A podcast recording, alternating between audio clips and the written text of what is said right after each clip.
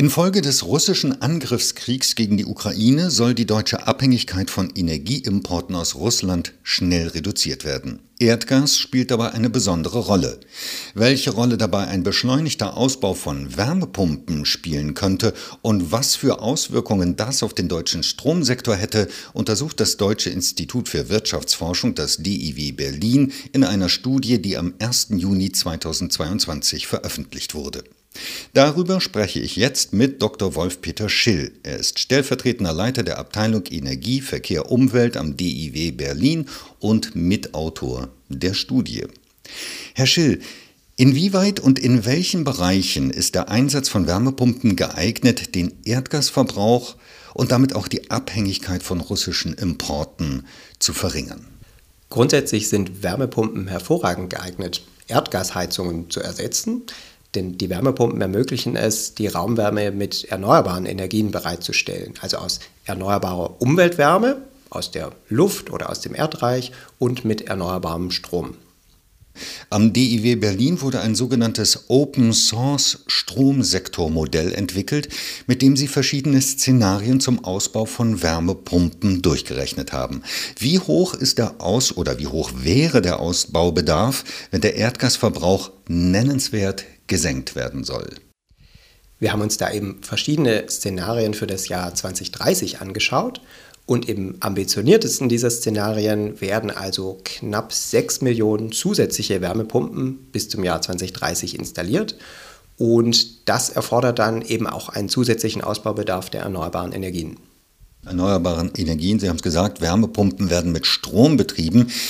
Wie groß ist der zusätzliche Bedarf an Strom, wenn die Zahl der Wärmepumpen stark ansteigt in Deutschland? Und wie soll diese zusätzliche Nachfrage an Strom dann in Zukunft gedeckt werden?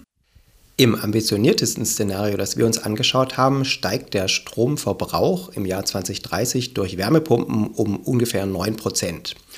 Und diese zusätzliche Nachfrage, die kann auf verschiedene Arten gedeckt werden. Unter Basisannahmen ist das die Photovoltaik, also die Solarenergie, weil wir einfach annehmen, dass die bis dahin relativ unbegrenzt zugebaut werden kann. Die zusätzliche Stromnachfrage könnte auch oder sogar noch besser durch die Windenergie gedeckt werden, da sie ein saisonales Profil hat, das sehr gut zur, zur Wärmepumpe passt. Wir gehen aber davon aus, dass die bis zum Jahr 2030 nicht beliebig erweitert werden kann. Das heißt aber auch aktuell könnte dieser Strombedarf nicht gedeckt werden. Aktuell könnte der Strombedarf grundsätzlich schon gedeckt werden von dem Kraftwerkspark, den wir haben. Aber richtig sinnvoll sind Wärmepumpen natürlich vor allem dann, wenn der Strom tatsächlich auch aus erneuerbaren Energien kommt. Deswegen brauchen wir einen zusätzlichen Ausbau der erneuerbaren Energien. Was bedeutet der zusätzliche Ausbau für die Stromerzeugungskosten? Grundsätzlich steigen die Stromerzeugungskosten. Im Modell betrachten wir die Stromsektorkosten. Das sind im Grunde die Kosten der gesamten Stromerzeugung und die steigen natürlich, wenn die Stromnachfrage steigt, ebenfalls an. Und wie stark? Die steigen relativ moderat. Interessant ist aber eigentlich dann der Gesamtkosteneffekt. Also wenn wir diese zusätzlichen Stromkosten äh, vergleichen oder verrechnen mit den eingesparten Kosten für die Erdgasheizung selbst und vor allem für das Erdgas, das die Erdgasheizung eben brauchen, um Raumwärme bereitzustellen, dann ergibt sich unter Basisannahmen nur noch eine ganz leichte Kostensteigerung. Oder wenn wir davon ausgehen, dass Erdgas dauerhaft deutlich teurer bleibt, als es historisch war, dann ergeben sich sogar recht deutliche Gesamtkosteneinsparungen. Wie viel Erdgas könnte denn durch den vermehrten Einsatz von Wärmepumpen eingespart werden? Im ambitioniertesten Szenario, das wir uns angeschaut haben, sind das im Jahr 2030 so ungefähr 15 Prozent der heutigen Erdgasimporte aus Russland, die sich durch Wärmepumpen einsparen ließen. Sie sprechen in Ihrem Szenario von dem Zeitpunkt 2030. Das sind jetzt noch ungefähr acht Jahre. Bestehen denn überhaupt die Produktionskapazitäten für einen derartigen Ausbau an Wärmepumpen? Die müssen ja immerhin auch alle hergestellt, gewartet und installiert werden. Also die Produktionskapazitäten haben wir heute vermutlich noch nicht. Da muss tatsächlich noch was passieren. Deswegen fordern wir auch, dass die Politik den Hochlauf dieser Produktionskapazitäten unterstützt. Und das betrifft auch die Qualifizierung des Personals.